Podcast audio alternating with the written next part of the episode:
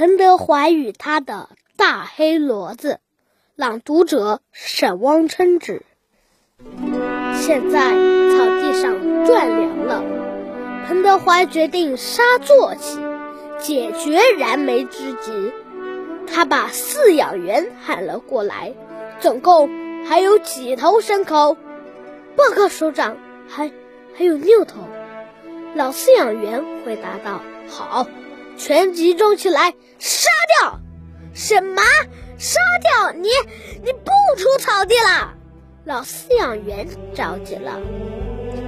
几个警卫员听后也急忙围拢过来，大声说：“军团长，大黑骡子可不能杀呀！”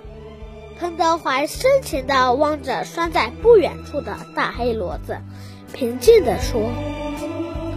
部队现在连野菜也吃不上，只有杀牲口解决吃的。还是把大黑骡子留下吧，大家在请求。传我的命令，让副馆长负责杀骡子。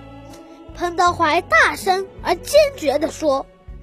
六批牲口集中到一起，老饲养员拍着大黑骡子，轻轻地说。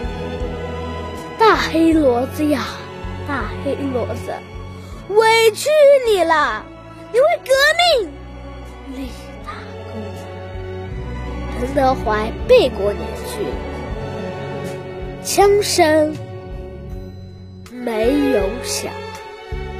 二十分钟过去了，没有谁下得了那个狠心。六匹牲口好像都预感到了什么，集体嘶叫了几声，又默默地低下了头。副馆长，快开枪！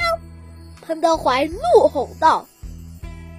砰的一声，枪响了。彭德怀向斜倒下去的大黑骡子缓缓地摘下军帽，慢慢真诚。再也见不到大黑骡子的身影了。它融进了北京的滚滚铁流，融进了宣传员鼓励战士们的竹板声里。身无御寒衣，肚内饥，晕倒了爬起来跟上去，走到宿营地。